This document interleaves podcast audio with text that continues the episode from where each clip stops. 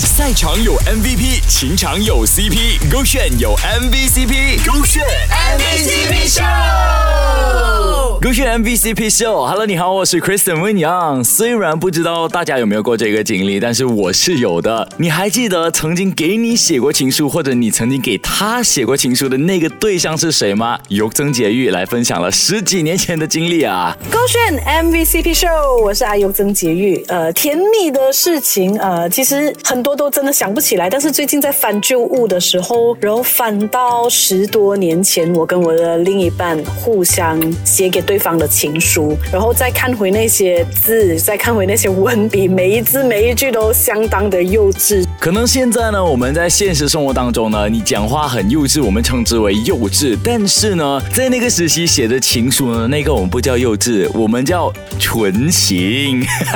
生在互联网时代，所有事情呢都是通过 text 啊、voice message 去解决。那你有经历过情书时代吗？你曾经写过情书给的那一位，现在还在你身边吗？你现在回想起来又觉得非常的甜蜜，因为现在可能很多人都没有这个习惯，就是可能写亲手写字或者写一封信给对方，所以我觉得那个是很甜蜜的一刻，应该要保留到以后。如果现在要跟对方讲一句话的话，我就希望说，呃，就是借着这一些以前保留下来的情书，就是要永远记得我们当初喜欢上对方的原因，然后也永远都要保持着那一份爱的感觉。莫忘初衷，我们在这里叫莫忘初恋。哈哈，现在呢，不妨去找一找当初他写过给你的情书，大大声的朗诵出来，让他尴尬之余，哎，好像也是一个增进感情的方式哦。手里个选 Beyond Trend，赛场有 MVP，情场有 CP，勾炫有 MVCp，勾炫 MVCp。